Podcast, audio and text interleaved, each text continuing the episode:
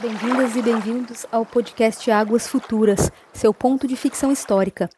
Eu sou Amanda Martins e estou aqui com Alessandra Raro e Luiz Estevam de Oliveira Fernandes. Hoje falamos sobre o primeiro episódio da série Hernan.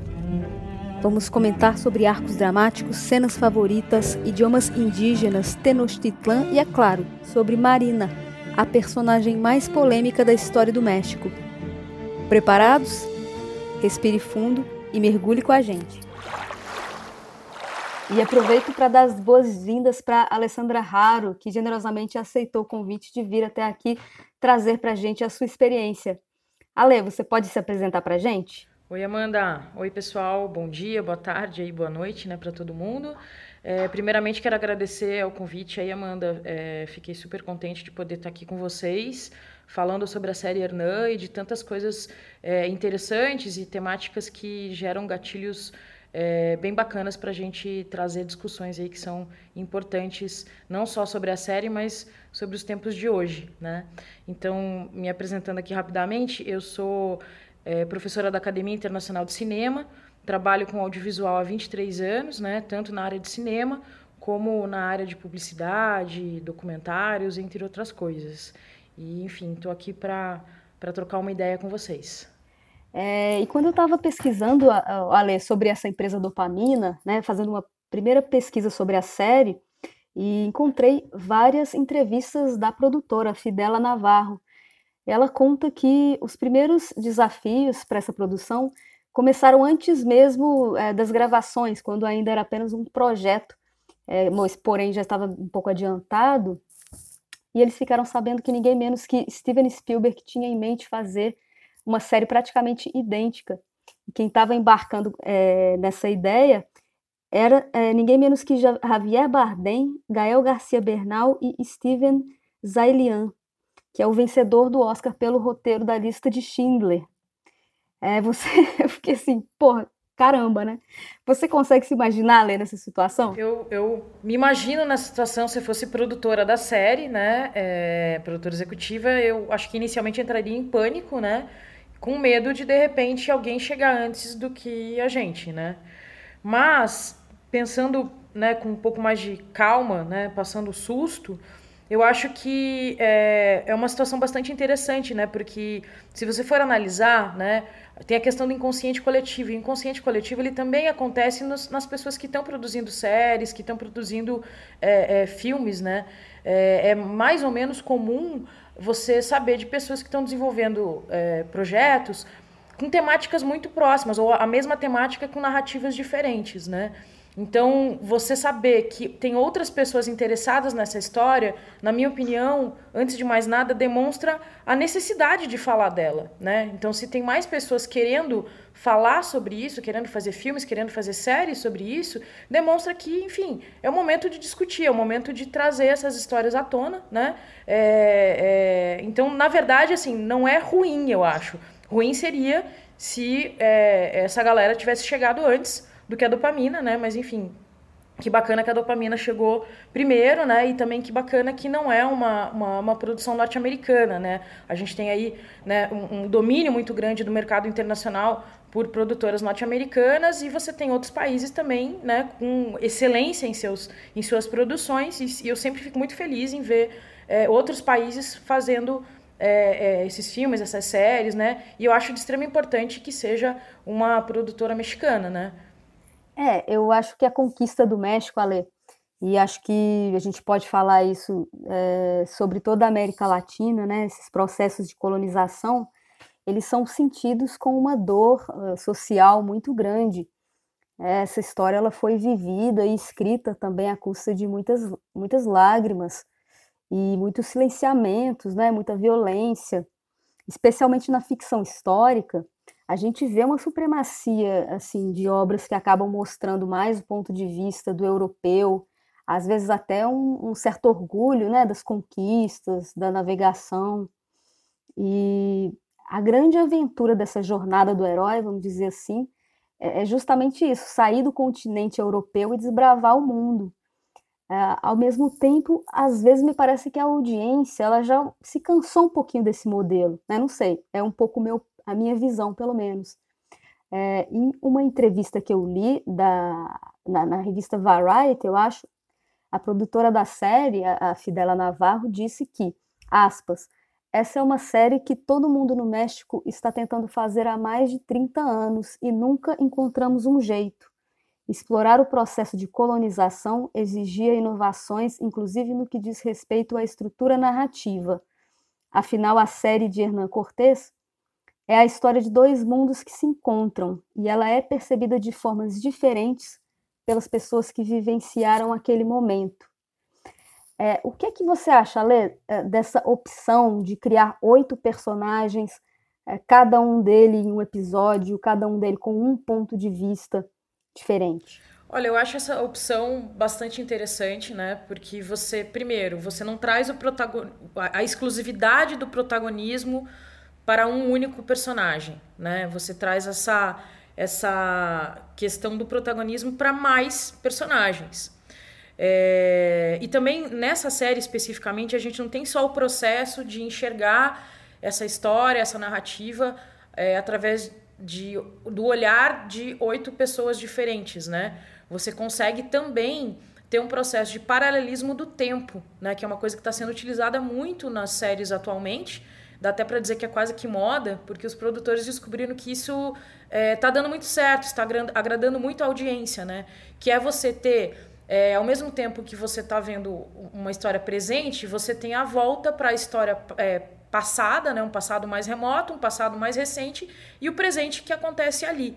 Né? Isso você vê em várias séries, né? Como, como Westworld, Dark, que está fazendo um super sucesso, né? Então, isso é bastante interessante e, e é legal porque os episódios são pautados pelo, pelo protagonismo, né? Você não tem a série que durante a série vai ter um momento lá que você vai ver mais o personagem X, mais o personagem Y. Não, ela é dividida por personagens, né? Então acho que isso é muito interessante. Eu acho que pro, pro, em termos de construção de personagem e receptividade do espectador, de certa forma você vai sempre, né, quando você está ali sentado assistindo, é, você sempre vai ter um certo frescor, assim, parece que por mais que você esteja na mesma narrativa, é como se você escutasse, fosse ver uma história diferente dentro da mesma história, né? Então isso eu acho que traz uma riqueza muito grande, eu acho que é, é uma grande assertividade, assim, da série, né? Trabalhar com oito personagens e também esse paralelismo de tempo e tudo mais. E também eu acho que a gente pode se debruçar também na análise dessa divisão, né? Nós temos ali oito personagens, né? É, oito episódios com o nome desses personagens. E, e, e, eu acho que é válido pensar assim, né? E, e, ver que cinco deles são espanhóis e três deles são, é, são povos originários, né? Eu fico me perguntando, né? Por que, que não fizeram de uma forma equilibrada quatro e quatro, né? Por que, que a gente tem uma maioria aí de espanhóis, né? É, entendendo que esses. E eu gosto muito de fazer essa divisão entre é, invasores e invadidos, né? Porque a gente pode chamar eles de colonizadores, né? Tem aquela, aquele termo também que chama conquistadores e conquistados e tal, né? Eu não sei quanto a vocês, mas eu aprendi na escola muito tempo atrás e ainda se repete esse tipo de, é, de informação que você tem os europeus, né, no caso aqui os espanhóis, que são os conquista conquistadores, né? Eu acho que esse termo ele tem que ser muito revisto e a gente tem que relembrar que na verdade esses povos saíram dos seus países, no caso a Espanha, com interesse absolutamente comercial, né? Eles eles saíram efetivamente para conquistar e de certa forma são heróis, eles podem ser vistos como heróis da nação, porque realmente naquela época é, é, embarcar numa, numa, numa viagem dessa, né, com as tecnologias existentes, era algo absolutamente arriscado, né? Mas eu acho que é sempre válido a gente lembrar, né, que é, os detentores daquele território milenarmente são os povos originários e efetivamente o que temos ali é um processo de invasão, né, é, e seguido de massacre. E justamente a série traz cinco espanhóis e cinco e três é, indígenas, né? E desses oito, somente um é, um é, é uma personagem mulher. Os outros sete são personagens homens. E eu fico me perguntando também se dentro dessa, dessa, dessa história, dentro dessa narrativa aí, tão estudada se não existiam outras mulheres. É óbvio que Marina é um personagem absolutamente importante, né, para nós aqui que somos brasileiros e brasileiras, talvez a gente tenha tanto conhecimento da história e da polêmica que existe com relação a essa, a, a, a essa pessoa, né, a Marina. É, mas isso no México é, é, é, é bastante forte, né? Tanto é que não, não é à toa que escolheram que ela fosse uma das personagens principais que leva né, o nome do primeiro episódio, né? Que a gente começa a assistir essa série, a gente começa a entrar nessa história né, justamente através dos olhos dela, através da história dela, tanto de um passado mais remoto, um passado né, próximo e o presente. E, e também acho que são vários gatilhos para a gente poder pensar e discutir sobre gênero, né? Que, e também sobre é, toda essa questão que é, é relacionada também ao racismo estrutural, né? Que ele já né, o racismo estrutural ele não é de ontem, ele já vem de muito tempo. E daí eu me pergunto, né, como nós né, representamos essas histórias e quanto de racismo estrutural está nelas. Bom, aproveitando esse gancho aí, então, eu gostaria de dar as boas-vindas ao nosso convidado, o Luiz Estevam de Oliveira Fernandes. Oi, Luiz, boa tarde. Boa tarde, tudo bem? Tudo bem. É, você pode se apresentar aí para a gente? Posso. Eu sou Luiz Estevam, sou professor de História da América, lá da Federal de Ouro Preto, e um apaixonado pelo, pelo assunto. Também gostei muito da série. Vamos, vamos para o papo. Bom, então vamos. É, o que, que você achou, Luiz, dessa, dessa opção da série de expor o passado assim, por meio de oito personagens com ponto de vista? Você acha que ela permite uma visão um pouco mais multifacetada da história? Você acha que funcionou? Você gostou? Como é que você vê? A ideia não é nova, né, Amanda? Assim, isso é um recurso bastante comum, tanto na literatura quanto no cinema. É, você tentar abordar a mesma questão a partir de vários ângulos diferentes. Isso, aliás, é um clássico é, da literatura, por exemplo, policial. Né? Então, quer dizer, o, o que pensava cada personagem e o que estava fazendo cada personagem na hora do crime. Né? Então, isso é um clássico.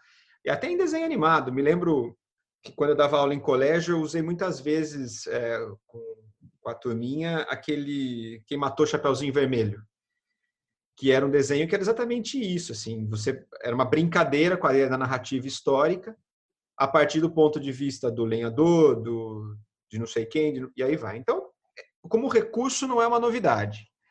O efeito eu achei curioso, porque embora cada episódio tem o nome de um personagem e se centre de alguma forma nele, a grande personagem é o Cortez, né? que dá nome à série. Ele é a, figura solar e central de todo o texto. Então, eu acho que assim, eles acharam uma maneira de tentar descentrar a conquista do, do conquistador, do capitão da conquista, mas acabaram reforçando de novo a ideia de um conquistador acima dos outros. Né? Então, não sei, acho que funcionou até a página 2. Assim, a ideia era boa, mas a execução não sei se foi tão boa assim. Mas isso é palpite de quem gosta de assistir, né? Não sou um especialista em, em estética de cinema, nem de séries. Eu como espectador apenas. É, eu acho que esse é um gancho bem bacana para a gente começar a entrar um pouco aí na história da personagem Marina. É, a gente sabe que a conquista de Tenochtitlan envolve muitos traumas e polêmicas e essa personagem está no centro de muitas delas. Uh, Luiz, na sua opinião, abrir a série com o ponto de vista da Marina foi uma atitude ousada? Você pode explorar um pouco esse tema, falar um pouco aí sobre ela? Não, a Marina é Dona Dona Marina, né? A Malinte, ela tem uma memória bastante curiosa, assim. É, primeiro que ela foi fundamental na conquista, né? Mas ela foi fundamental na conquista para um para o lado da aliança dos espanhóis com tlascaltecas, uh, totonacas e outros povos. Né? Ela serviu como uma intérprete, uma, uma, língua, como se falava na época, uma mulher que devia ter uma inteligência fora do comum, né? então ela já falava maia e náhuatl, por conta da sua condição, ela foi escravizada, é, dada como uma escrava é, também sexual. É, ela é náhuatl de origem, vai parar entre os maia, muito jovem, É, a gente não tem muita noção exata da idade dela, mas ela está ali no final da adolescência, início da vida adulta, no máximo. É, e aí, é, quando ela, ela, ela é dada depois pelos Maia aos espanhóis, e vai ser estuprada novamente, pode apostar nisso, quer dizer, então a violência é, do ato é fora do comum e numa situação absolutamente que a gente deve imaginar que deve ter sido aterroradora, é, ela começa a entender espanhol, é isso que eu digo da inteligência e da capacidade que ela tem, e vai se colocar como intérprete, repare, no momento trilingue, né? quase um telefone sem fio que foi feito ali no início da, da conquista em que uh, o Cortés na, nas costas ali da região de Yucatán, aquela é uma região maia, por excelência, a língua franca é o maia, e aí ele fala, é, alguém fala em, em, maia, ela, ela, ela entende aquilo, traduz para o náhuatl, no primeiro momento. E o Cortés tem um outro língua, depois a gente fala dele mais para frente, que é o Jerônimo de Aguilar, que faz essa passagem do náhuatl para o castelhano. Então é um telefone sem fio mesmo. Ele não deveria ser a coisa mais eficaz do mundo, você sabe disso, né? Que as informações se pedem, as línguas são muito diferentes entre si, tem capitais diferentes. Então, certamente não deveria ser a comunicação mais eficaz do mundo, mas algum domínio de comunicação o Cortes ganhou nessa história. Né? Então, ela foi fundamental. À medida que a conquista foi é, continuando como uma empresa razoavelmente bem sucedida, ela vai então aprendendo espanhol e torna o Aguilar obsoleto. Ela mesma consegue fazer a intermediação com o náhuatl direto para o castelhano. E aí mais do que isso, né? Porque a conquista vai entrando num local do atual México que era de língua franca náhuatl, não mais o maia. Então ela está nadando de braçada, ela consegue se comunicar. Para os povos náhuatls, ah, a fala é importantíssima. Né? Então aquela pessoa que fala é, é ela a, figura central. Você tem uma noção, a palavra Tlatoani, que é o nome do soberano azteca, significa literalmente aquele que fala. Né? Então, quando os, os indígenas retrataram nos códices a figura da Marina, da Malinte, ela aparece normalmente em posição central. E isso é muito, muito relevante. Né? Ela está no centro da conversa, ela está intermediando a conversa, ou às vezes ela está do lado do Cortês, como que falando junto com ele. Né? ela não é apenas uma figura coadjuvante, mas ela se torna central nas narrativas indígenas ali no próprio período. O Cortés fala muito pouco dela nos seus textos, né, nas cartas de relação, mas outros cronistas falam mais. Né? A gente vai falar mais para frente do Bernal Dias, por exemplo, ele fala mais dela, outros cronistas mencionam. Depois, em outros textos que não são crônicas, são textos de outras naturezas, como probanças de méritos, que a gente pode falar o que é isso também em outro momento, escrevem muito sobre Dona Marina, da sua importância, da sua inteligência, da sua capacidade de articular. Então, ela entendia esses universos e, de alguma forma, sabia jogar. Né? Vai se tornar amante do Cortés. Cortés era um homem casado uh, à época, é, mas é é uma amante vai ter um filho do Cortés. Depois ela vai se casar, não com o Cortés, mas vai se casar com o capitão da conquista, mais para frente. E esse filho dos dois, o Martim Cortés, se torna pajem do imperador lá na Europa. É, então, é alguém com sangue asteca, pajem do imperador, é, que era muito jovem, né? O, o, jovem imperador Filipe II, futuro imperador.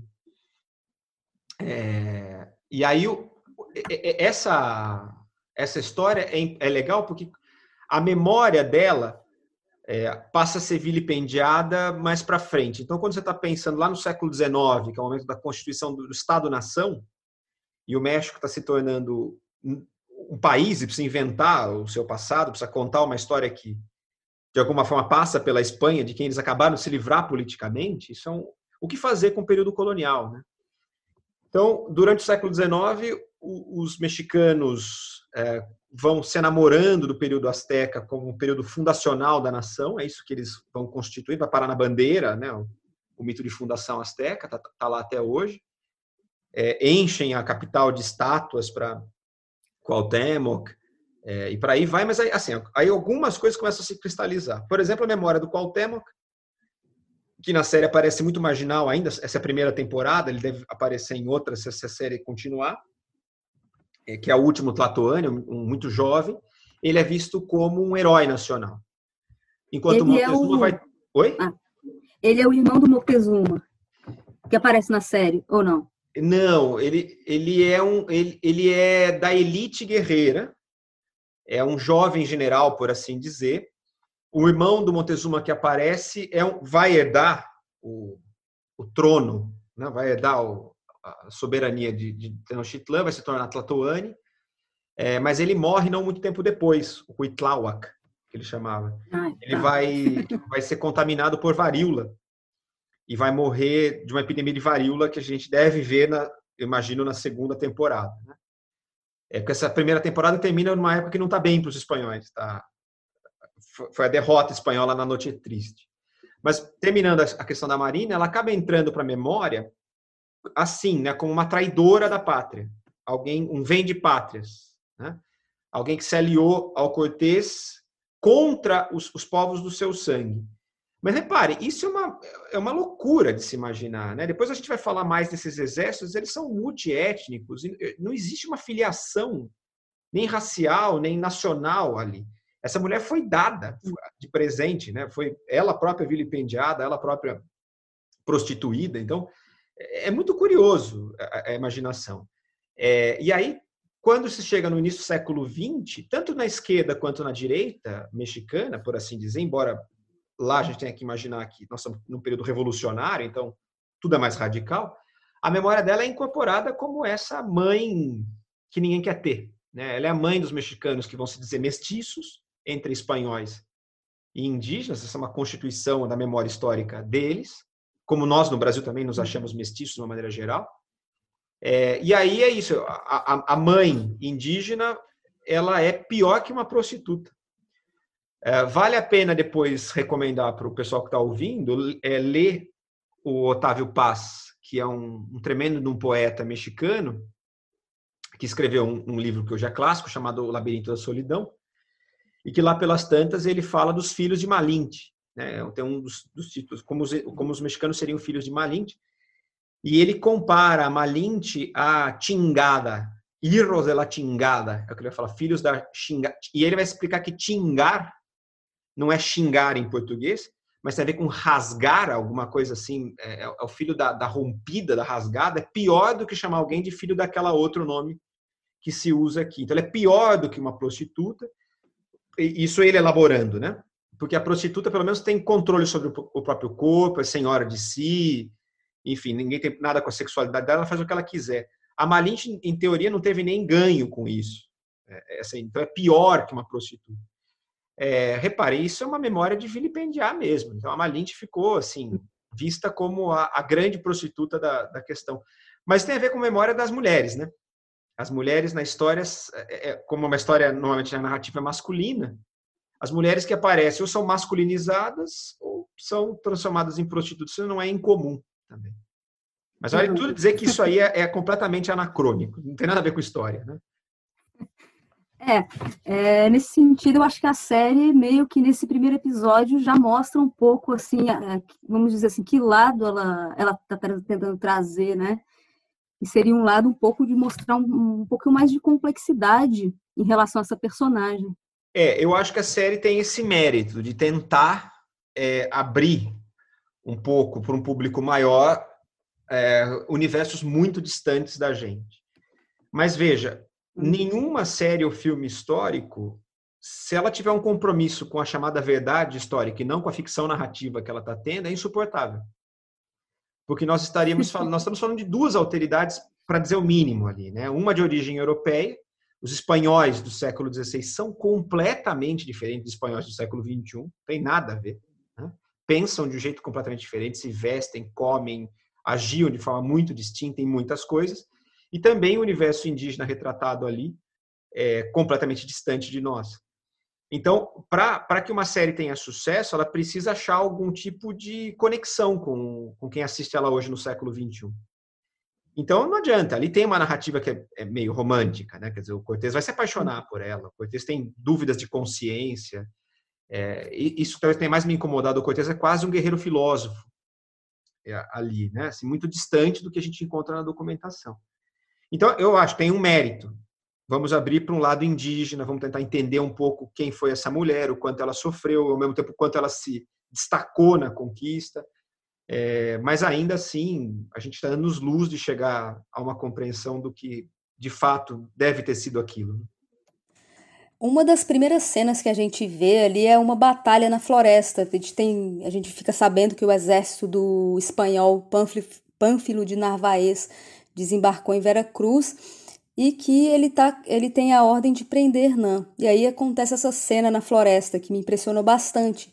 Uma cena é, eu senti, me senti até um pouco oprimida ali pela grandeza dessa floresta. Logo depois disso, há uma outra cena em que as naus espanholas estão chegando na cidade de Potonchan. Ale, você, o é, que, que você achou dessa cena? Você pode é, fazer uma comparação é, entre essas duas cenas? É, eu, eu acho bastante interessante as duas, né? Porque, primeiro, é o início da série e a gente, a gente, enquanto espectador, a gente vai sendo inserido né, nessa, nessa narrativa. E eu acho essa inserção bastante interessante. Essa cena, que é uma das primeiras ali do primeiro episódio, você tem uma batalha, né? De, né uma baita uma batalha em meio a uma grande floresta. E você vê em alguns momentos um plano geral bem geral, um plano muito aberto, onde você vê ali os espanhóis, né? Aquelas pessoas ali pequenas, né? Diante daquela floresta tão tão grandiosa, né? E eu faço uns paralelismos, né, em termos de significado de cena, né? Porque quando se opta por um plano geral muito aberto, que é o caso, você sempre está colocando os personagens, né, inserindo nesse, nesse ambiente. E o que eu vejo ali, né, é, dá para se comparar com as catedrais espanholas, né? Não sei se vocês aí, nossos ouvintes, é, já tiveram a, a, a, oportunidade de entrar numa catedral espanhola, mas se não, de repente, ver alguma coisa via internet, as catedrais elas são assim absolutamente imensas, gigantescas, né? E, e, te faz, né, enquanto ser humano entrando ali dentro daqueles lugares, se sentir muito pequeno, até de certa forma um pouco é, é, eu, me senti meio oprimida quando entrei, por exemplo, na catedral de, catedral de Burgos, que é uma, da, se eu não me engano, acho que é a maior catedral da Espanha, né?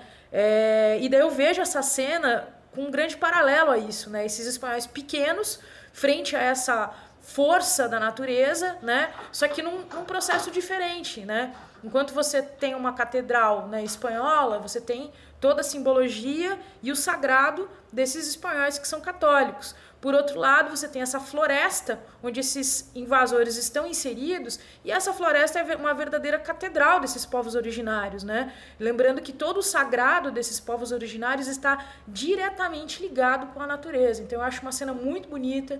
Ela traz esse processo de opressão e o quão é, desconfortável é aquilo. A gente vê os, a, os personagens que são indígenas, que estão ali, né, e tal. Você vê eles relativamente confortáveis, apesar de ser uma batalha. Os espanhóis você vê que tem um processo ali de sofrimento e tal. Já na cena em que a gente vê nesse mesmo episódio, né, onde a gente vê os, as naus dos, desses espanhóis chegando, onde Marina vai olhar e os outros é, e as outras, os outros indígenas que fazem parte dessa comunidade observam, você vê uma natureza também, né? Só que de uma forma diferente, os planos são mais fechados, né? Onde você vê uma, uma, inserção e uma certa harmonia desses personagens, né? Que são os originários ali daquela terra, né? os verdadeiros donos daquela terra que estão há milhares de anos ali, inseridos uma, de uma forma um pouco mais harmônica, né? Então esse paralelismo é muito interessante. Essa cena da, da, da floresta é muito bacana e também tem alguns pontos técnicos assim que podem ser falados da forma como ela é filmada, né? Você tem é, é, uma, você, a imagem não é tão saturada, né? Você não vê cores tão intensas assim, né? Você tem é, é a predominância de cores mais frias, né? É, que eu acho que, é, que apesar do capítulo ser sobre a Marina, nesse momento a cena, o protagonismo está com os espanhóis, né? Está com a equipe ali de Hernan que consegue vencer essa batalha, né? É, e tá ali tanto que os outros estão ajoelhados e tal e seus aliados estão ao, ao redor dele, né? Então essa frieza disso tudo, de certa forma, por mais que seja um, um, episódio da Marina, nesse momento você tem um protagonismo ali de Hernan e você tem essa, essa floresta que é, com, com a que a gente chama né, de colorização, todo, toda a série, todo filme, sempre passa depois um processo de pós-produção, onde você faz o processo de colorização. E há a opção de trazer tons, né, uma paleta de cor mais fria. Já na cena onde Marina está na sua aldeia ali, na sua, na sua comunidade onde ela vive, você vê tons mais quentes, né? Ou seja, esse, esse, esse, esse, esses tons mais quentes mostram algo mais orgânico, né? E quando eu digo sobre essa questão de haver mais harmonia, dos planos estarem mais fechados e tudo mais, é, é, é uma forma técnica de passar essas sensações e tornar a catarse do espectador mais forte ainda. Ah, que interessante, Ale. Não...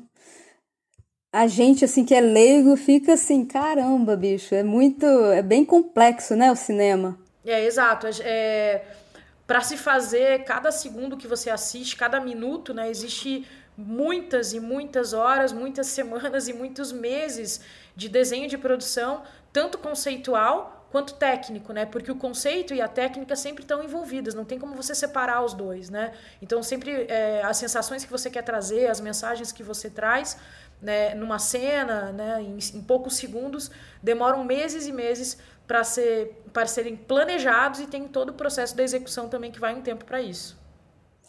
E a gente vê ali até mesmo a questão dos figurinos também, né? Você falando de toda essa organização anterior, de como a Marina ela é retratada nessa cena.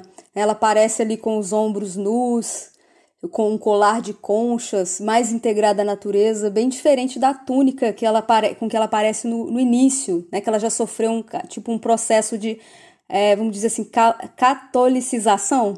Ela já está com o, o, corpo mais coberto, um estilo mais sóbrio, mais cristão, vamos dizer assim, que a relação do corpo nu, né, a relação com a sexualidade, ela é um pouco mais complicada, mais cheia de tabus, me parece. Com certeza, é, isso está bem claro na série, né?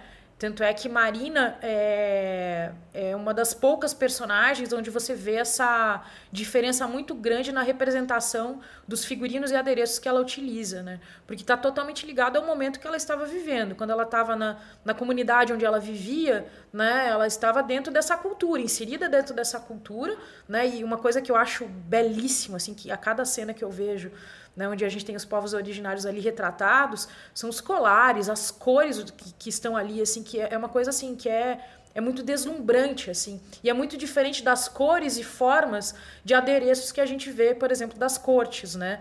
Que não é o caso aqui, né? A gente sempre tem os espanhóis né, inseridos né, nesse mundo diferente e eles não estão usando necessariamente colares ou qualquer coisa assim, ou adereços, né? Mas esses adereços são muito bonitos, muito exuberantes e também tem essa coisa da pele que você falou, né? É, que é um processo, eu acho que além de é, irem catolizando, né? Não sei se existe esse termo, a marina, também tem todo um processo ali que a gente vai vendo de colonização né? Ela vai sendo colonizada e ela vai é, sendo, é, de certa forma, obrigada a entrar no modus operantes da, dos espanhóis. E a forma com, como ela se veste é de extrema necessidade, mesmo porque é, é um risco, e eu acho que ela vai compreendendo qual é o risco que ela sofre de estar tá vestida como ela sempre se vestiu frente a espanhóis, se ela tivesse com os ombros de fora, ela ia estar, tá, assim, a gente vê várias cenas, né, de, de, de estupro no, no, no, na série, né, mas o risco de, de, desse tipo de violência acontecer com ela, é, sei lá, quadriplica. Então ela também não é só um processo de colonização, mas também é um processo, acredito eu, de defesa dessa personagem ali que a gente vê nessa história, né, nessa representação aí da série, que também é um processo de defesa. Se ela tivesse da forma como é, ela tradicionalmente se veste, isso seria um, um risco maior ainda do risco que ela já corre, que já é bastante alto. Poxa, eu não tinha pensado nesse aspecto. É bem interessante mesmo isso que você coloca. É, aqui também, pessoal, essa cidade ela parece bem pequena assim na série, mas uh, de acordo com algumas pesquisas que eu fiz, ela era até bem grande, tinha cerca de 25 mil domicílios. Era uma cidade portuária é, bastante importante por ligar, o, por ligar ali a, a costa ao centro do Império de Tenochtitlan. O que é um pouco é bem interessante também pensar o tamanho desse império, né? Porque uh, essa cidade ela estava a 400 quilômetros de Tenochtitlan e mesmo assim eles eram vassalos né, desse império, ou seja, era realmente é, um poderio muito grande. E nós os encontramos com todos os capitães e esquadrões. Eles partiram em nossa busca e trouxeram grandes plumas, tambores e pequenas trombetas. Seus rostos estavam vermelhos de ocre, pálidos e escuros. Eles tinham grandes arcos e flechas e lanças e broquéis. Estavam em esquadrões tão grandes que toda a savana estava coberta. Eles vieram furiosamente e nos cercaram por todos os lados. O primeiro ataque nos feriu mais de setenta, e havia trezentos índios para cada um de nós. E estando nisso, vimos como a cavalaria veio por trás deles. E como nunca tinham visto cavalos antes, os índios acreditavam que o cavalo e o cavaleiro eram um. Bernal Dias del Castillo, História da Conquista da Nova Espanha. Pois é, a gente está falando aqui dessas, é, dessa batalha aí que rolou em Potonchan, e em algumas cenas, assim, a gente vê os espanhóis lá com as espadas, as espingardas, né, com aquelas armas ali mais mortais, enquanto que os, os totonecas, se, se não me engano... Totonacas. Eu, totonacas. Eu vou fazer, vou errar de vez em quando aqui. Essas... é, eles usam uma, uma espécie de um tacape, uma arma que chamou muita atenção, os, os povos ali de, de Tlaxcala também usam algo parecido, se não me engano. Uhum. E, aos meus olhos ali pareceu um pouco menos eficiente para matar. Você, você sabe qual que é dessa arma? O Macauitle. Esse é o nome, Macauitle. É um nome diferente, né? Não sobrou nenhum, e nem escavação arqueológica. Então a gente só tem descrição da arma feita pelos espanhóis ou o desenho dela em códices ou mesmo desenhos espanhóis o que a gente imagina que é a partir das inscrições e coisas assim. Era uma arma, era uma espécie de clava, algo assim, um tacape de madeira, grande, de no mínimo 90 centímetros, talvez mais de um metro, alguns. E ele, ele é usado francamente, é uma arma que, que é como espada, não, tem, não, não pertence a um povo. Então, os totonacas usam, os, os usam, vários povos usam. É, e aí ele tem, o que o torna mortal é que do lado, é, colado com algum tipo de goma, provavelmente, né, um, algum tipo de látex, ou, enfim, alguma seiva qualquer, era colado uh, lâminas de uma pedra de origem vulcânica, muito comum na região, chamada obsidiana, que também era a pedra que se usava para fazer o sacrifício. Né? É, e aí podiam ser, como no, como no, no, no seriado, né, que as lâminas têm uma, uma certa distância entre elas, mas também há, há, algumas narrativas que falam de uma lâmina integral, assim, dizer, elas eram coladas tão próximas que formavam dois lados cortantes. E a gente pensa, nossa, mas armas de pedra, não devia, perto de armas de aço do outro lado, né? Então que coisa injusta. Sim e não. Vamos fazer dois raciocínios curtos aqui. Um, é, a, a, a, gente precisa ver se essa obsidiana corta. E ela corta igual gilete. É um negócio impressionante. Assim. Ela tem um, o fio dela corta muito. O Bernal Dias, por exemplo, que é um cronista, fala dos índios é, durante uma batalha, eles prendem um cavalo e cortam a cabeça de um cavalo com aquilo ali. Né? Então não é uma arma que, que ela, ela não fere, ela fere. É, a segunda coisa é que a gente pode pensar, tá, mas do outro lado, então, os, os europeus tinham pólvora, tinham aço, tinham cotas de malha, às vezes estavam com aquelas armaduras, e aí tinha uma superioridade bélica. Claro, é, não vamos menosprezar. Diante de um canhão explodindo na cara, não tem arma de madeira e pedra que resista. Né? Mas, ao mesmo tempo, vamos, vamos condicionar essas coisas. Um canhão pesa muito, eram só 16, se não me engano, a memória que os espanhóis tinham no auge. Pesa, você tem que recarregar, a pólvora molha. É, a logística não é simples, a gente está acostumado com uma memória meio rambo, né? que a bala nunca acaba, o camarada fica tirando com uma arma automática. Isso não existe no século XVI. Né? Então, para o cara pegar um, uma espécie de um arcabuz, que é aquela arma de fogo que a gente está mais acostumado a ver nessas representações, veja, para ele dar um tiro com aquilo, ele precisa colocar pólvora, socar. Aí ele precisa colocar o chumbo que ele mesmo fez, não tem, vem pronta a bala, né? Aí ele vai colocar um tipo de estopa, ele vai socar de novo, aí ele vai acionar um pavio, aí ele vai mirar, ele vai torcer para a bala sair pela frente, porque aquilo explodia com frequência para trás. É, se tivesse apoiado apenas no ombro, levava o ombro da pessoa embora, ela tem que estar apoiada numa coisa no chão ou, ou em uma coisa fixa. E aí, depois que ele der esse tiro, ele vai ter que fazer todo esse processo de novo. E aí já foram feitos vários estudos que enquanto um, um espanhol, um europeu, dava um tiro com uma coisa dessa, um guerreiro indígena bem treinado podia disparar 16 flechas. Então, repare, é, é, é, complicado. Além do que, tem uma distância numérica e, nisso, né? Senão a gente vai acabar criando essa ideia de que uma centena de espanhóis conquistou milhares de índios e, e vai dar à Europa o que ela sempre quis, que é uma superioridade para além da narrativa. Né? É, então, não, não dá para explicar a conquista apenas por superioridade de armas. As armas dos, dos indígenas fazem estrago. Né? Por exemplo, existem esqueletos de conquistadores que foram encontrados. Por exemplo, que você imagina, então você está com aquela arma de aço, com aquela, com aquela armadura. Eu tomo uma dessa muito forte no peito, o aço amassa. E quando ele amassa, ele amassa quem está dentro. Né? Aquilo pesa. Pesa, pesa, pesa muito. Então, depois de uma hora ou duas de combate, o fulano está exausto, né? enquanto ainda tem alguma gana do outro lado. É, se, se, um espanhol caísse na água com aquilo, corria o risco de morrer afogado. Né? E México Tenochtitlan é dentro de um lago. Né? Então, a gente tem que imaginar que essa superioridade é relativa. O grande trunfo dos espanhóis, sem dúvida, é os cavalos. O cavalo é um tanque de guerra nessa época. Ele é usado para passar em cima das pessoas mesmo. E alguém montado a cavalo destroça quem está a pé. Né?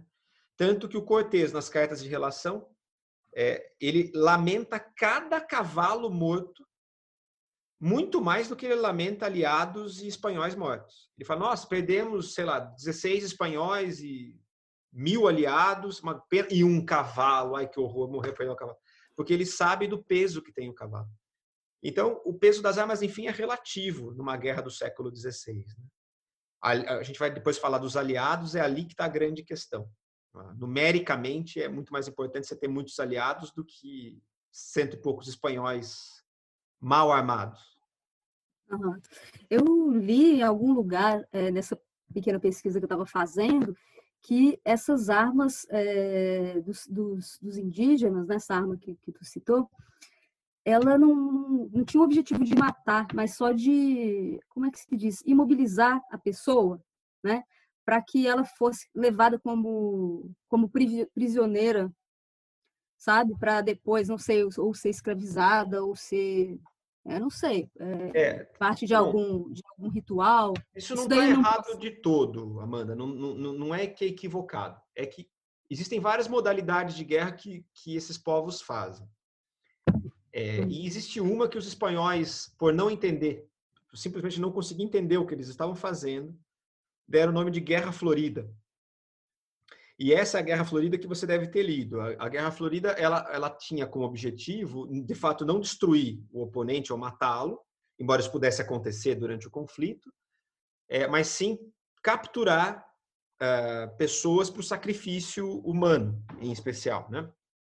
Então, essa pessoa que é capturada era muitíssimo bem tratada e depois ela ia ser levada para sacrifício num festival ou em qualquer outra. Tem várias modalidades de sacrifício. É, mas é, depois a gente pode discutir a questão do sacrifício humano com mais calma. Mas então, capturar para não matar é apenas uma das possibilidades. Agora, não vamos nos iludir. Os, os, os, os indígenas rapidamente percebem que a guerra com os espanhóis é uma guerra de morte. Né?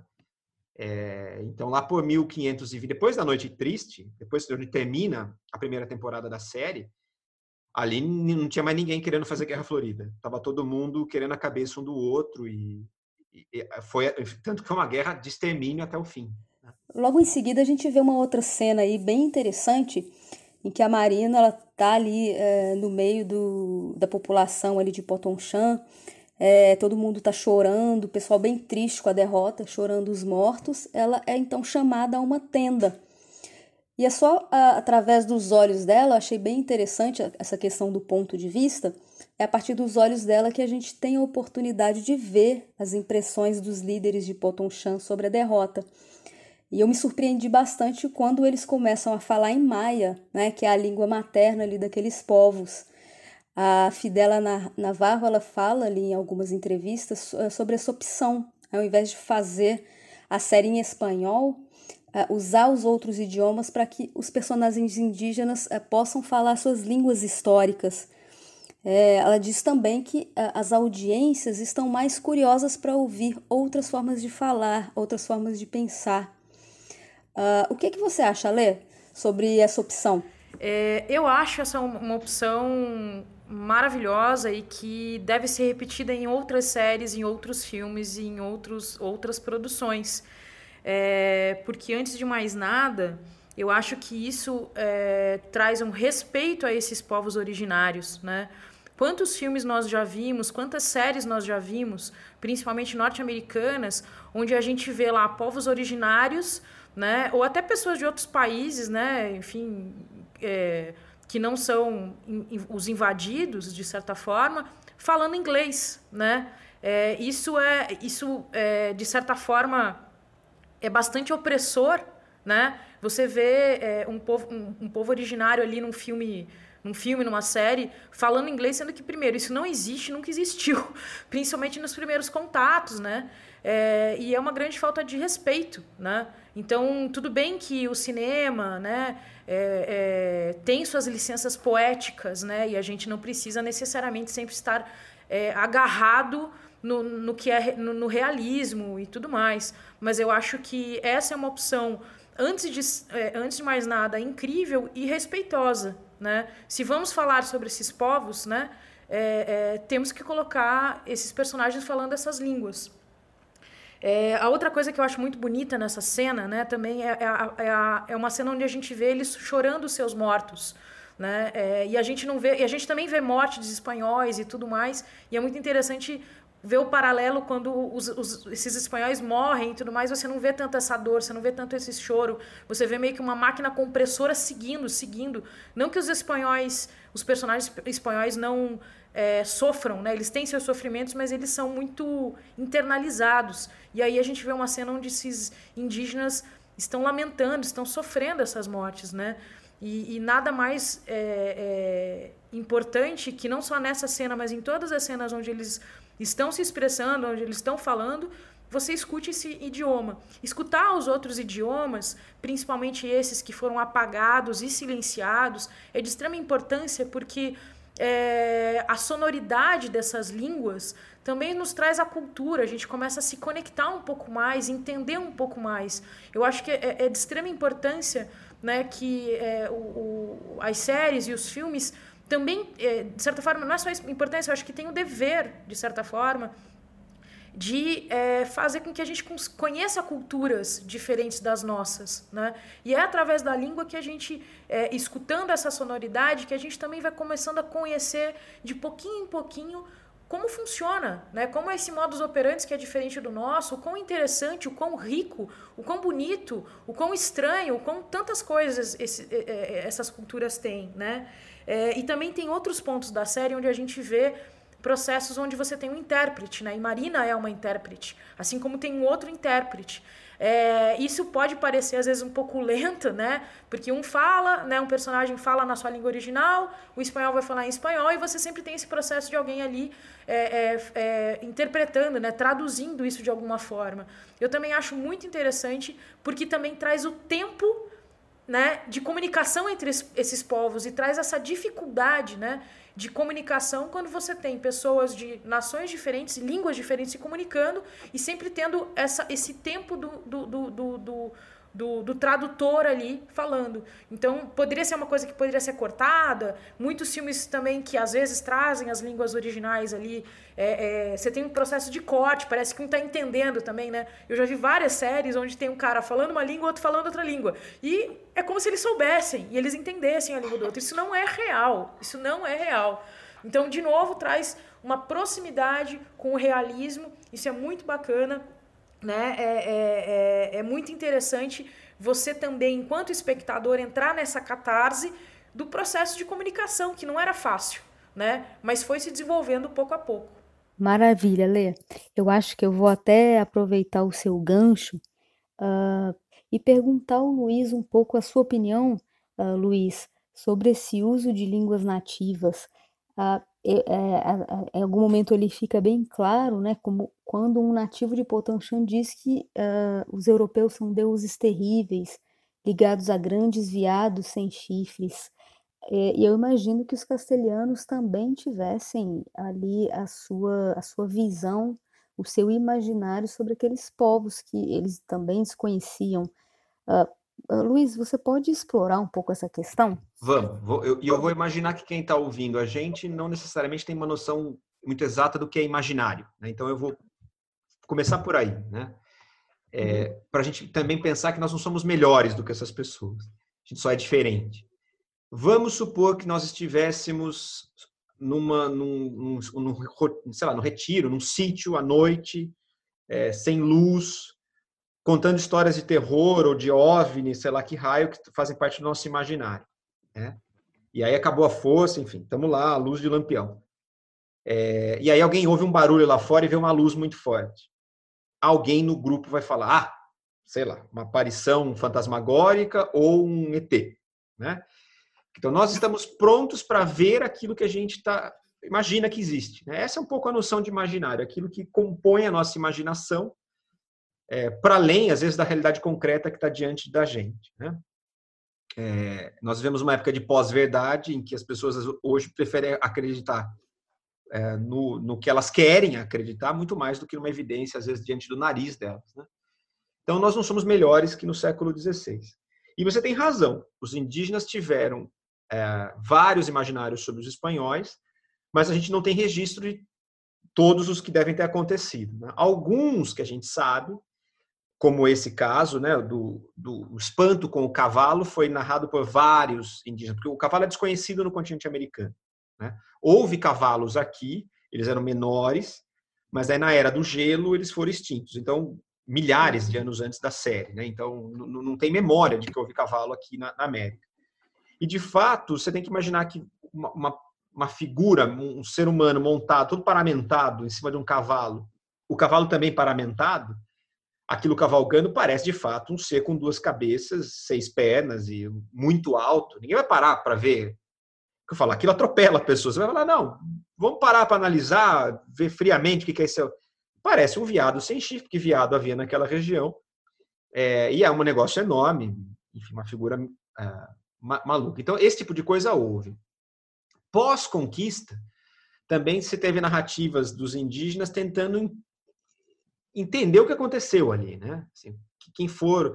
E aí surgiram coisas que a gente desconfia um pouco. Podem ser verdade ou não, mas a ideia de que talvez os indígenas tenham pensado que os espanhóis eram como se fossem deuses voltando do Ocidente, porque havia um mito de que um deus chamado Quetzalcoatl voltaria um dia do Ocidente para onde ele foi, e, e esse deus é, é, uma das manifestações dele era ele é uma serpente emplumada, então a ideia da barba, né, os índios normalmente são imberbes ou têm muito pouca barba, os espanhóis tinham muita barba, aquilo chamou muita atenção, pessoas muito brancas, né?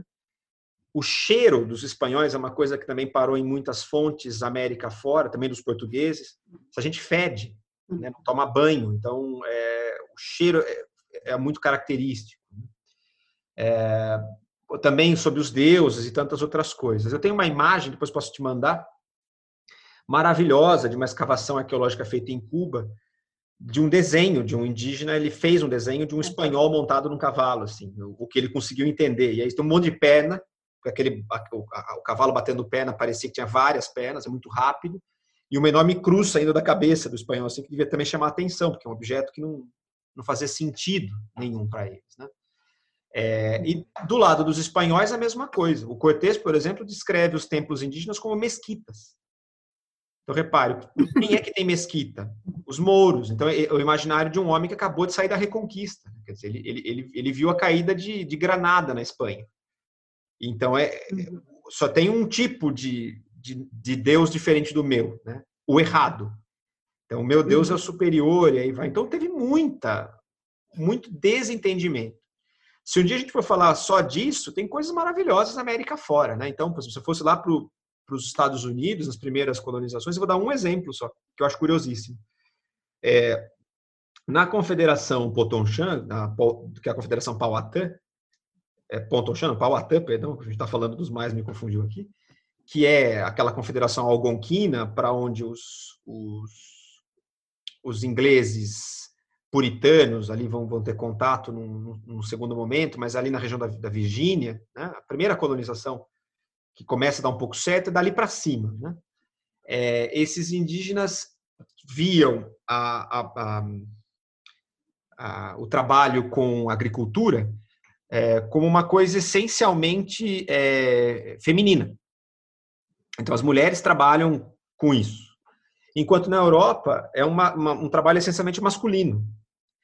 Então, a gente tem fontes inglesas que dizem que os índios imaginavam que eles eram afeminados porque eles plantavam e que eles imaginavam que os índios eram afeminados porque justamente o oposto ocorria. Né? Então, em comum apenas a misoginia. De, de resto, é, os imaginários são totalmente distintos.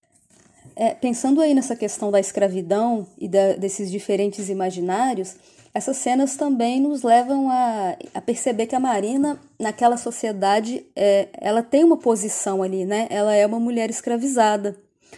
É, nesse diálogo da tenda, é, eu acho que, que eu acho que é um diálogo bem, bem rico. Os nativos estão falando ali que eles pensam que os espanhóis são deuses, né? Logo, a, a única saída seria se render e agradá-los, dando-lhes presentes.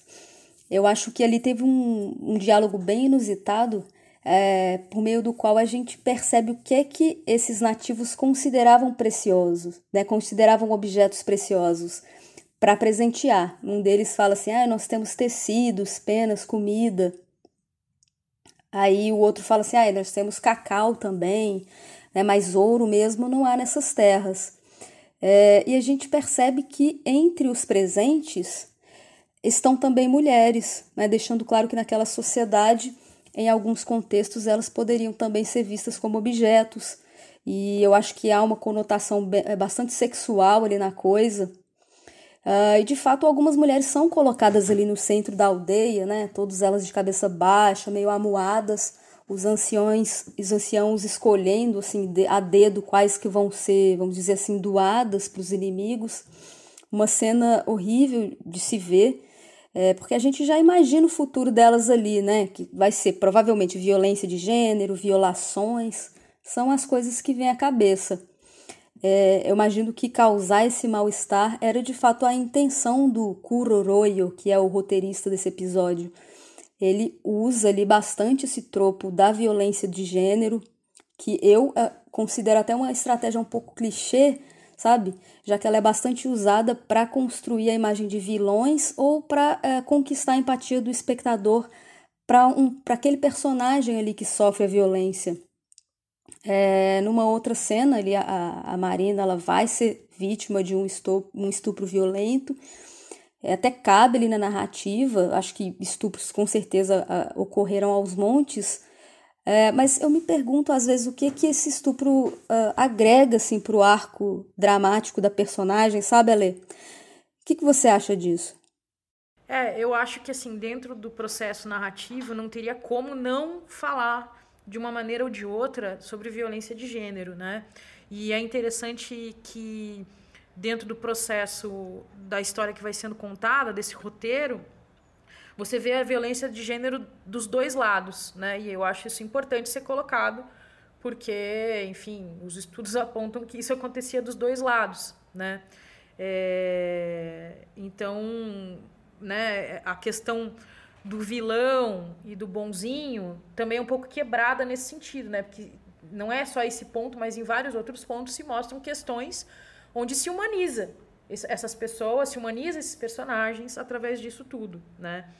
É, a cena né, onde essas mulheres, onde eles começam a discutir ao que vai ser dado, eles começam a pensar em coisas que são preciosas, coisas que têm uma certa importância, né? É, e obviamente se colocam as mulheres como preciosas, mas esse precioso ele está ligado não necessariamente à humanização dessas mulheres, ao quão inteligente elas são, ao quão é, é, enfim habilidades elas têm, mas esse precioso está ligado a, a, a, ao precioso de um objeto, né? Como você bem falou, que eles falam de tecido, comida, né? Entre outras coisas. Então a gente tem um processo de objetivo de transformar a mulher em um objeto, né? É, para ter determinados objetivos. E também tem a questão da cena do estupro que você levantou, que assim, hoje em dia a gente tem muitas discussões sobre a necessidade de cenas de estupro, o quão isso é seguir com essa violência, né? Mas também existem muitas formas de, de fazer cenas de estupro, né? É, hoje tem muita gente que discute em não necessariamente tirar as cenas, né, para não ficar propagando essa violência toda, mas é, cenas onde elas não são diretas, né? Por exemplo, às vezes é, outras formas de fazerem onde você não vê o que acontece, mas você escuta parte do que acontece, já basta para todo mundo entender exatamente o que está acontecendo ali, o quão violento, o quão abominável é isso, né? É, e sobre a, a, a, cena da, da Marina, né, onde ela sofre esse estupro e tudo mais, né? Se é por aí que ela é humanizada, eu não sei, isso vai muito da interpretação de cada um aqui, né? É, eu acho que a humanização da, da personagem de Marina não é só sobre a violência que ela, que, ela, que ela sofre, né? Eu acho que sim, em partes, mas eu acho que o processo de humanização de, de Marina também está, na minha opinião, ligado à inteligência que Marina tem, né? É, lógico que a gente está aí ainda no primeiro episódio, quem for ver os outros, ainda que não assistiu for ver os outros, vai, vai poder ver esse processo de construção. Né? Marina avisa a Hernan de várias coisas muito importantes, só que Hernan não dá escuta a ela. Né? Se tem um personagem com uma grande inteligência e uma grande compreensão desses dois mundos, né, na medida do possível ali, né, dentro das limitações que existem, na minha opinião é Marina, né? E eu acredito que ela vai, ela vai sendo humanizada nesse processo de, é, de, de o quão inteligente ela é, de, de compreensão disso tudo, sendo que já Hernan não tem esse processo todo. Bem, e aí, uh, depois que a gente já sabe um pouco mais sobre esse primeiro encontro entre os castelhanos e os nativos do atual México, é, já no finalzinho a gente volta aí para uma outra timeline, que é a linha do tempo do, é, do presente, e a gente finalmente tem uma imagem da, dessa cidade de Tenochtitlan, que vai sendo construída ao longo do episódio, né? Todo esse mistério que envolve essa cidade. Finalmente as tropas atravessam então uma longa ponte em meio a um lago de águas serenas, águas azuis.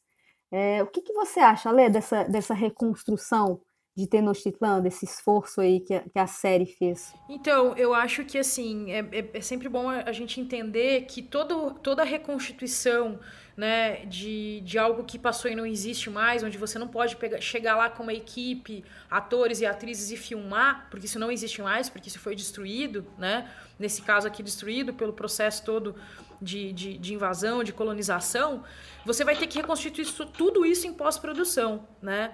É, e é, o que, que seria isso? Basicamente é você fazer essa cidade em pós-produção em 3D.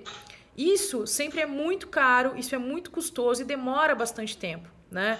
É, e eu fico, assim, assim, pessoalmente feliz em ver o esforço dessa produção, em é, realmente é, é, executar isso. Porque é só a partir dessas imagens que nós vemos aqui, né, dentro dessa narrativa, onde você vê, primeiramente, é, aquele, o grupo né, de espanhóis e pessoas que estão junto com eles chegando a cavalo ali. E você tem a primeira vista deles, onde você vê, uau, esse lugar é grande. Né? É, daí, na sequência, você tem uma imagem aérea dessa espécie de ilha e o espectador olha para aquilo e fala: Meu Deus, né? Você, imageticamente, você começa a entender a grandiosidade disso tudo. Não é só as histórias que nós escutamos, os livros que nós lemos sobre a, a população que existia ali, né? Entre tantas outras coisas. Isso começa a fazer com que é, a compreensão do espectador com relação à potência dessa sociedade né, com relação à potência econômica, com relação à potência tecnológica, né, à potência arquitetônica e tantas outras potências né, dessa, dessa civilização, por exemplo, ela começa a ficar um pouco mais clara para a gente. Então, eu, esse esforço é, de tempo, esse esforço financeiro que, que a, a produção executiva é, resolveu é, assumir, eu acho absolutamente válido, porque é, o teu espectador começa a compreender um pouco mais essa grandiosidade, né? E não são só nas cenas abertas, né? Você também tem todo um processo de cenas mais fechadas, onde eles estão passando ali por alguns corredores e tal, e você vê nesses corredores também esse processo de grandiosidade. Outra coisa que eu acho muito curioso nesse, na escolha da narrativa aqui desse roteiro, que a primeira vez que a gente vê essa grande cidade, né, Tenochtitlan, a gente vê justamente com a ação da violência espanhola, né?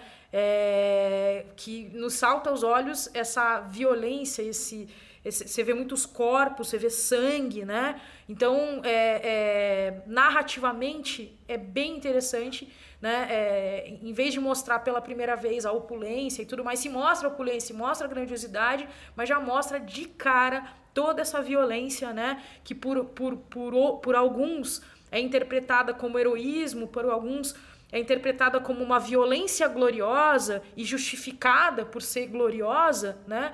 Você já vê de cara, né? É um outro contraponto, que é uma matança, né? Onde você vê uma, uma aniquilação de pessoas ali, né, é, em meio a essas cenas. Então eu acho assim muito assertivo, é, acho bastante e é diferente do que por vezes na maioria dos filmes e séries aí a gente vê.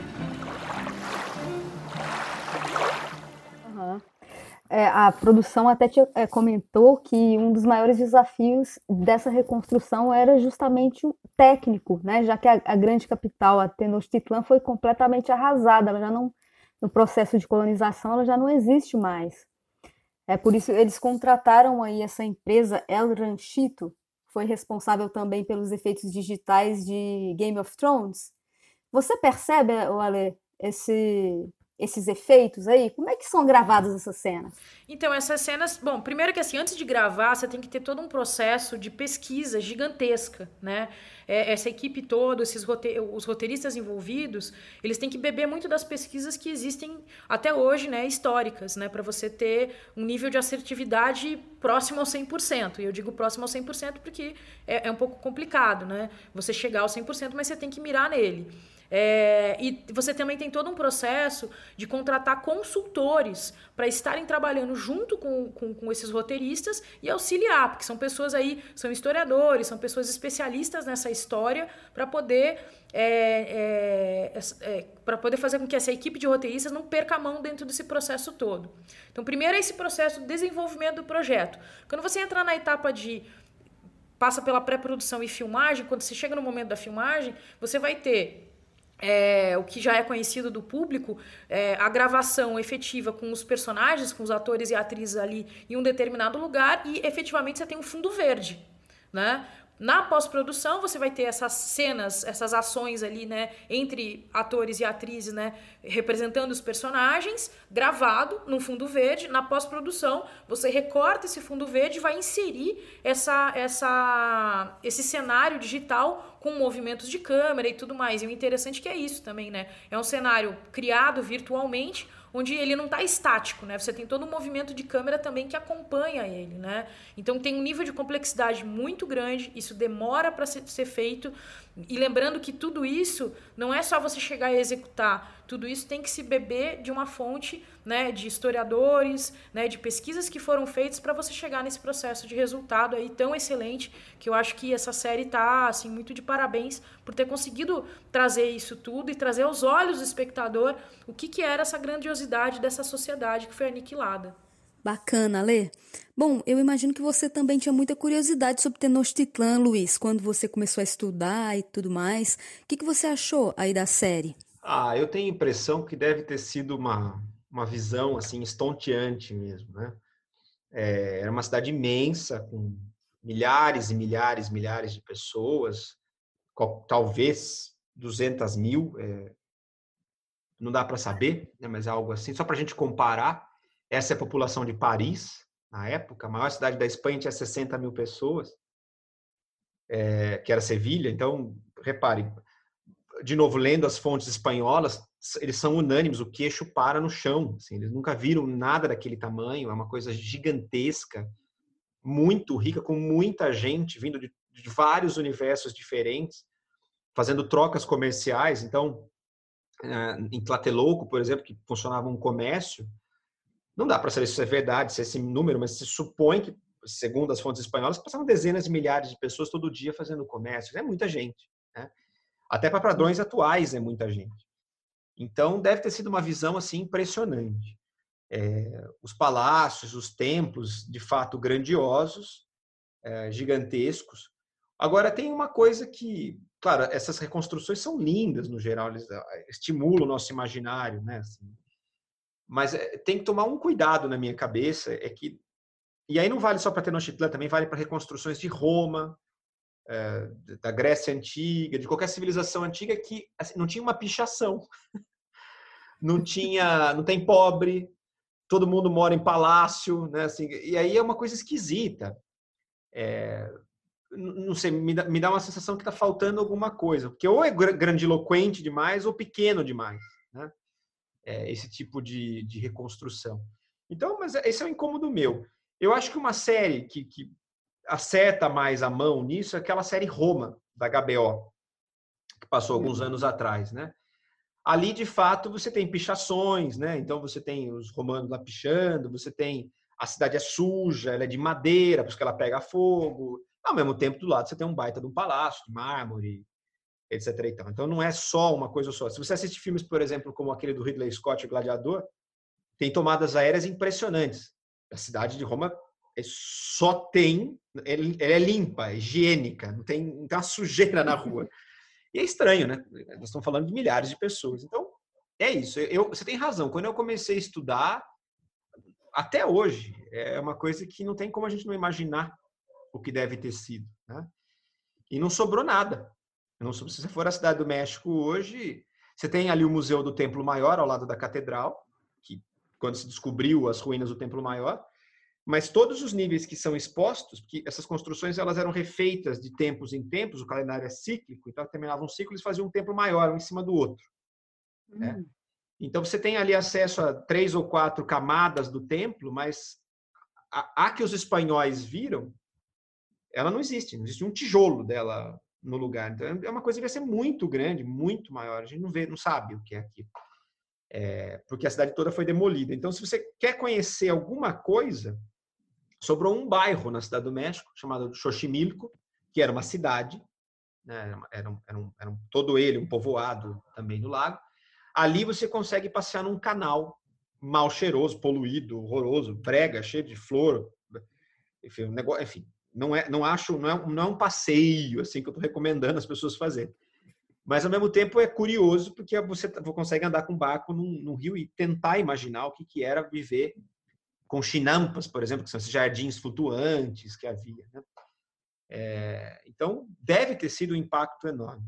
Similar, eu acho, a quem vai hoje com cidades que não são astecas, como Teotihuacan, né? ao norte da cidade do México, que já era uma cidade abandonada quando os astecas estavam ali no seu auge, é, e de onde eles talvez tenham se inspirado em muitas das suas construções. E é gigantesca, gigantesca, gigantesca, gigantesca. A gente vai falar mais para frente de, de outras cidades, né? A gente vai falar do massacre é, de Cholula. Cholula, por exemplo, a pirâmide foi escavada, né? É, é, a, é a pirâmide com a base mais larga do mundo. Ela não é a mais alta, mas ela é a pirâmide mais larga do mundo. Você tem noção do que devia ser aquilo? Assim? Em Cholula tem uma das coisas que mais me impressionou, que isso funciona até hoje, que é quando você chega numa praça que tenha na cidade, você bate uma palma oca, fazendo esse som, por reverberação das pedras colocadas, é, isso é fruto de engenho humano, volta a reverberação no barulho de um colibri para você.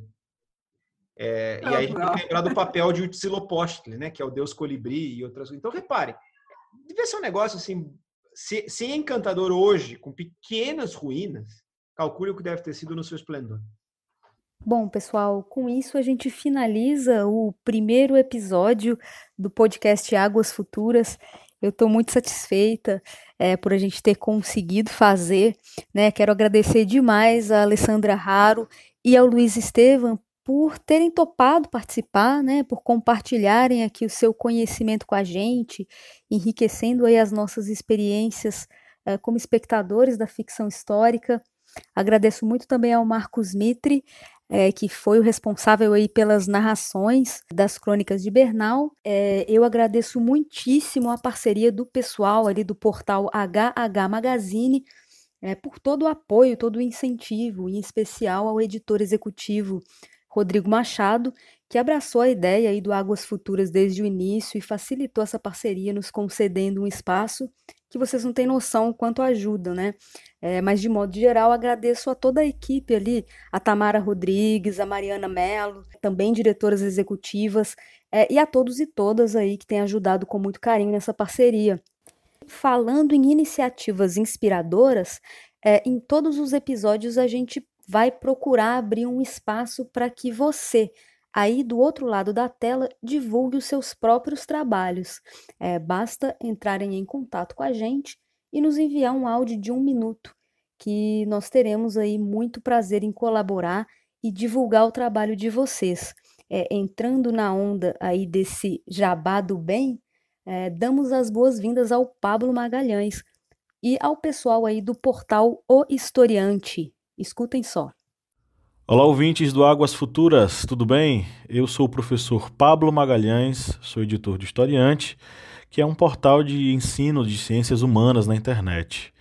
A gente já passou por diversos formatos e hoje nós produzimos podcasts e vídeos com o objetivo de divulgar o conhecimento científico numa linguagem acessível a todos e todas.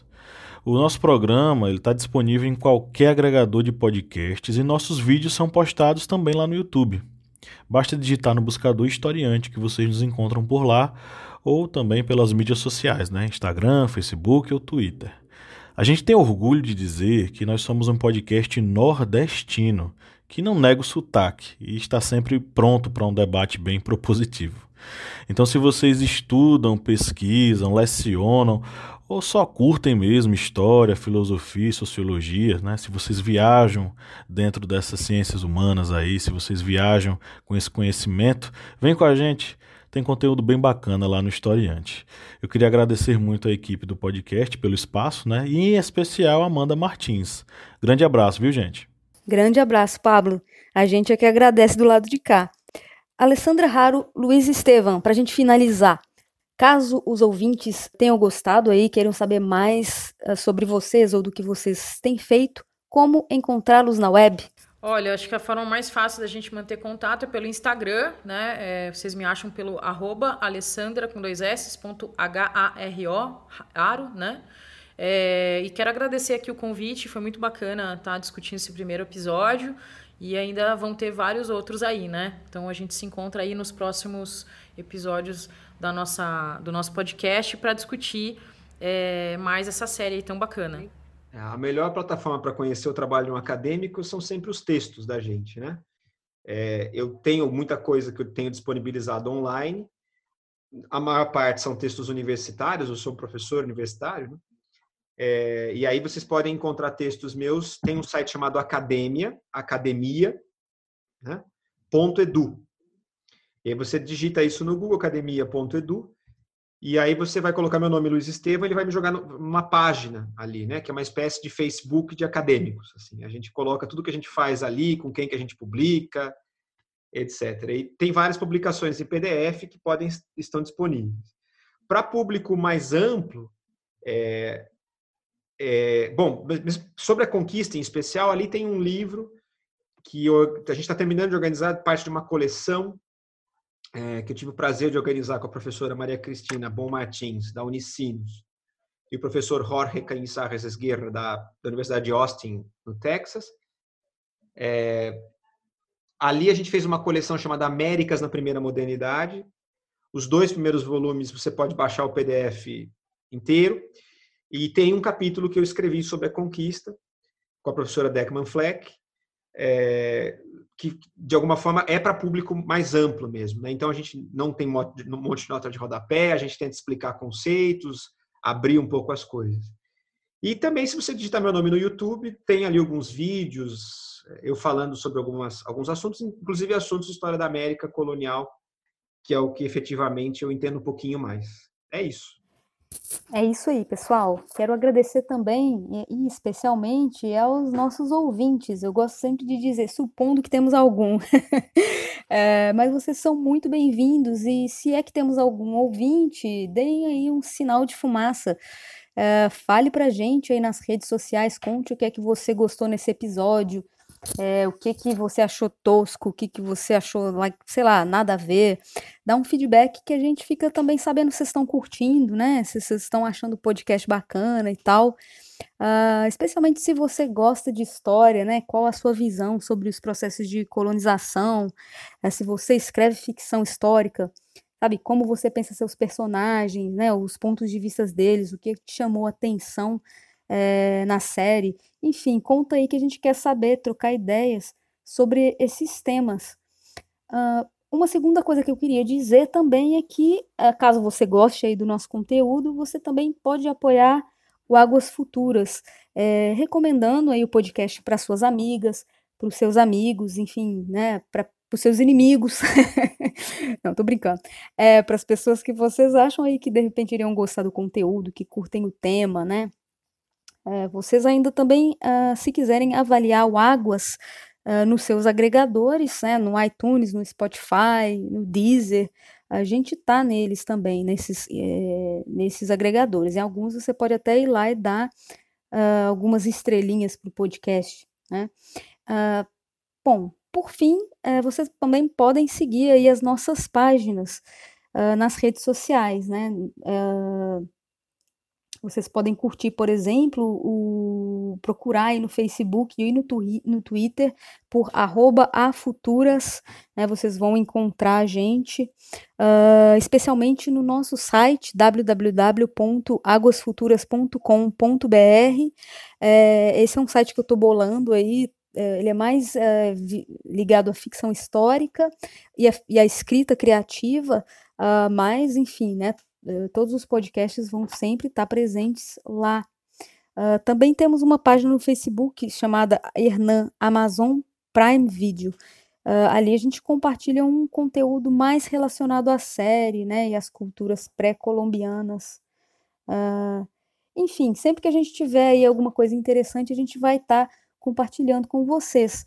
É, agradeço demais a quem escutou até semana que vem, quando a gente vai falar sobre o episódio 2, que é o episódio chamado Olid. A Ale Haru me falou que eu tava sempre falando Olid, e ela falou, Amanda, não é Olid, é Olid. então, até mais, daqui a pouco a gente fala aí, na semana que vem, sobre Olid, novamente com a Ale Haru e o Luiz Estevam. Um beijo para vocês, tchau, tchau.